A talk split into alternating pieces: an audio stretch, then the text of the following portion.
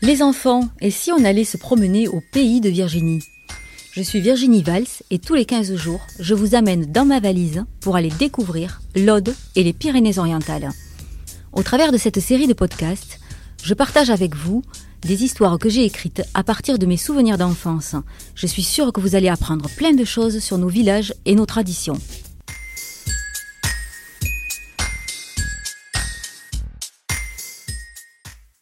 Samedi 29 février 2020, Perpignan a connu un rassemblement historique.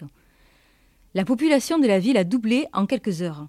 Près de 150 000 Catalans de Catalogne du Sud ont migré vers le nord pour assister au meeting de l'ex-président de la Catalogne, Carles Puigdemont, dans la capitale roussillonnaise. En exil en Belgique depuis le 30 octobre 2017, c'est dans la partie française de la Catalogne que le désormais eurodéputé, bénéficiant de l'immunité parlementaire, a pu se rapprocher au plus près de ses terres. Mais ce que je souhaiterais vous expliquer aujourd'hui, les enfants, n'est pas du tout l'angle politique de l'événement, mais plutôt vous décortiquer l'histoire des Pyrénées-Orientales. En effet, nous parlons de Perpignan, la catalane. Cependant, notre langue officielle est le français. Pourquoi les Catalans du Sud ne sont pas français, eux? Et pourquoi parlent-ils catalan? Quel lien avons-nous avec eux? Les Pyrénées-Orientales sont-elles catalanes? Pourquoi la majorité des habitants natifs des PO sont dits catalans alors que ceux originaires du Fenouillède, qui est pourtant dans le même département, ne le sont pas? Alors installez-vous, je vais vous raconter l'histoire de la Catalogne. Confortablement enfouie sous sa grosse couette, Zoé écoute sa maman lui raconter l'histoire du soir. Assise au bord du lit, Lucie s'emploie à trouver les intonations nécessaires pour accrocher l'attention de sa fille. Il était une fois trois petits cochons. Un jour, ils décidèrent de quitter la ferme où ils étaient nés pour aller courir le monde. Le premier petit cochon Zoé écoute sa maman que d'une oreille. Elle observe la voûte céleste que projette au plafond sa veilleuse étoilée.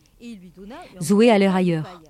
Toute la journée, elle a entendu les adultes parler de milliers de Catalans en visite à Perpignan. Tous viennent écouter un monsieur, un certain Puigdemont. En tout cas, il y avait tellement de monde dans la ville que des routes étaient bloquées pour parquer des centaines de bus. Plus de 150 000 personnes, disait papa. peur du grand méchant? Loup C'est pas nous. Maman, c'est quoi la Catalogne? Lucie lève la tête du livre et regarde sa fille d'un air étonné.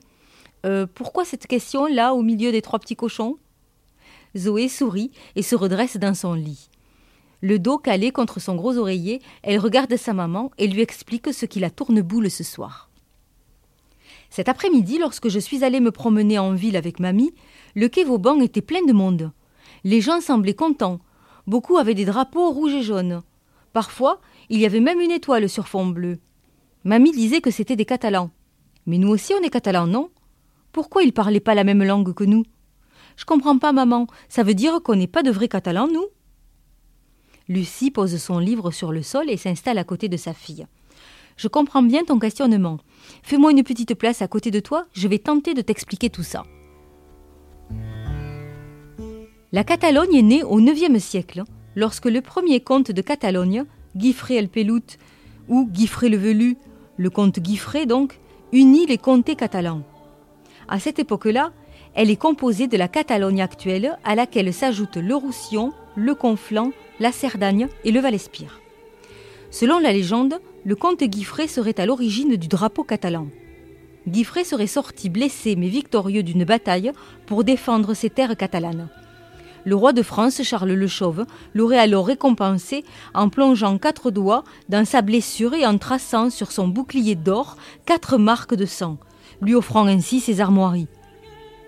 En 1137, les comtés d'Aragon et la Catalogne s'assemblent après le mariage du catalan Raymond Béranger avec une aragonaise. À partir de là, un nouveau royaume catalan puissant voit le jour. Il s'étend dans toute la Méditerranée, de la Sardaigne à la Sicile, en passant par les Baléares ou Naples, mais également par Montpellier ou la Provence. Au XIIIe siècle, Jaume Ier étend encore la Catalogne, mais à sa mort, en 1276, son royaume est divisé entre ses deux fils. L'un d'eux prend le royaume de Majorque, avec pour capitale Perpignan, où il fait construire le palais des rois de Majorque. Mais en 1410, le dernier comte de la dynastie catalane meurt sans descendance. Là commence la chute du royaume. Territoire stratégique, la Catalogne subit de nombreuses attaques, faisant suite à la guerre des Trente Ans, la guerre des faucheurs, El Segadors, débouchera sur la signature du traité des Pyrénées en 1659. C'est une date très importante pour nous, car jusque-là, le département des Pyrénées-Orientales n'existait pas. Seule la plaine du Roussillon, le Conflent, la Cerdagne et le Val-Espire faisaient partie de la Catalogne. Le Fenouillède appartenait au royaume des Francs.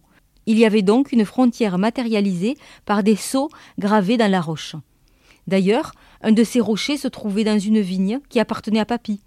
Le sceau représentait le blason des rois de France avec la croix occitane. C'était une sorte de borne qui délimitait la France et la Catalogne. Ah oui, tu pourras m'amener le voir un jour s'exclame Zoé qui semble passionnée par son histoire. Bien sûr, celui-ci se trouve sur les territoires de la Tour de France. Ainsi, la tour se situe en France et à 3 km de là, Estagel était en Catalogne. Par exemple, mon père est catalan d'Estagel, ma mère est native de Maury, donc occitane. Aussi, malgré la proximité des deux villages qui se trouvent pourtant dans le même département, ils n'ont pas la même histoire.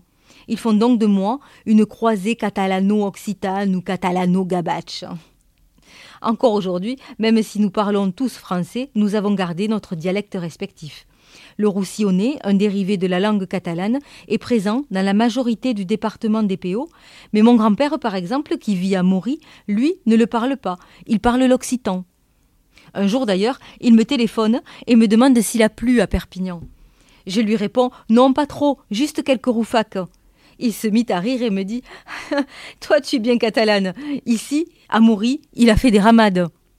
Chose qui est sensiblement pareille et qui veut dire des giboulées. Mais revenons au traité des Pyrénées en 1659. Il s'agit de l'acte de paix entre l'Espagne et la France où des négociations ont eu lieu entre les deux parties. Ainsi, l'Espagne a dû renoncer à une partie de la Catalogne d'antan.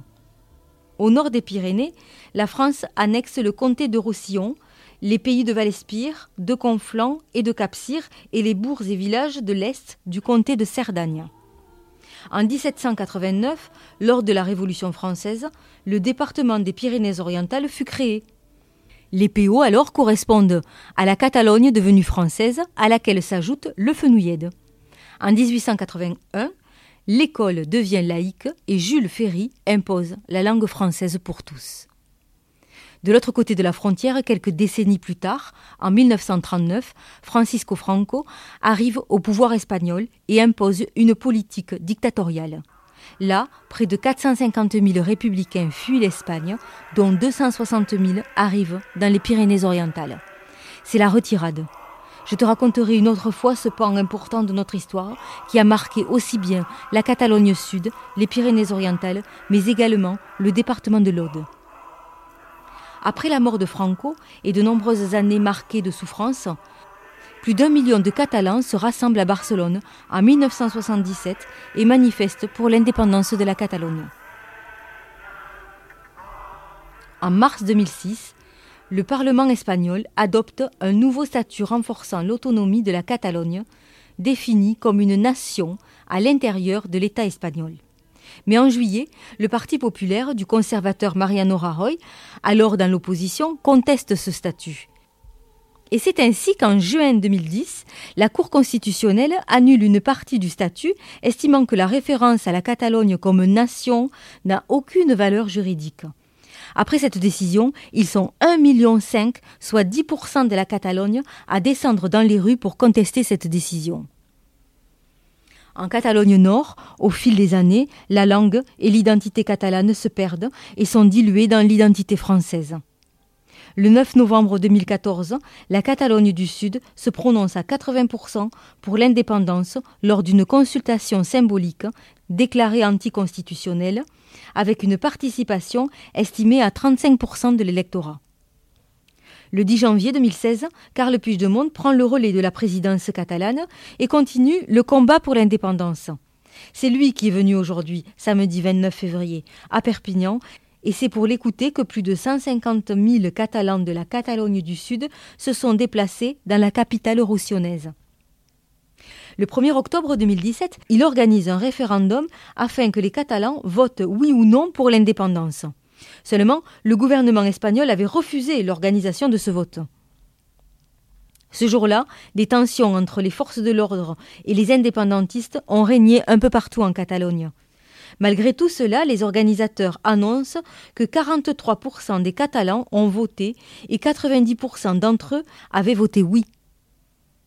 Après des semaines de tensions et de manifestations qui opposent les pros et les anti-indépendances, le 27 octobre, le Parlement de Catalogne vote une déclaration d'indépendance, déclaration aussitôt réfutée par le gouvernement espagnol. C'est alors que le 21 décembre 2017, des dirigeants des partis indépendantistes qui avaient organisé ce référendum sont emprisonnés. D'autres ont quitté le pays et se sont exilés en Belgique comme Karl Puigdemont. Mais pourquoi ce Puigdemont est venu parler aux Catalans à Perpignan et pas directement en Catalogne Sud? Demande intrigué Zoé. Parce qu'il est accusé de sédition par la justice espagnole, c'est-à-dire d'incitation à l'émeute, à la révolte et au soulèvement contre le gouvernement espagnol. Et il ne peut rentrer sur le territoire espagnol sans risquer de se faire arrêter. En revanche, il peut venir à Perpignan, qui est sur le territoire français puisqu'il est député européen et peut se déplacer en Europe comme il l'entend, sans risquer l'arrestation. Lucie et Zoé sont restées silencieuses quelques instants. Pensives, elles observent le ciel étoilé de la chambre. Ce soir, Zoé a compris son histoire. Elle laisse au grand les conflits politiques. Ce qu'elle ressent là, à cet instant, c'est de la fierté. La fierté de porter en elle la passion d'un peuple.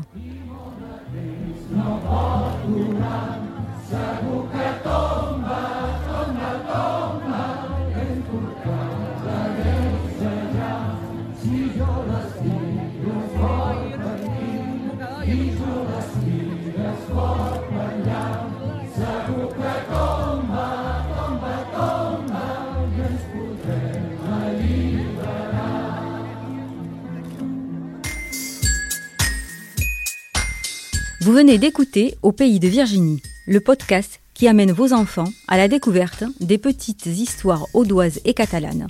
Je suis Virginie Valls et je vous retrouve dans deux semaines.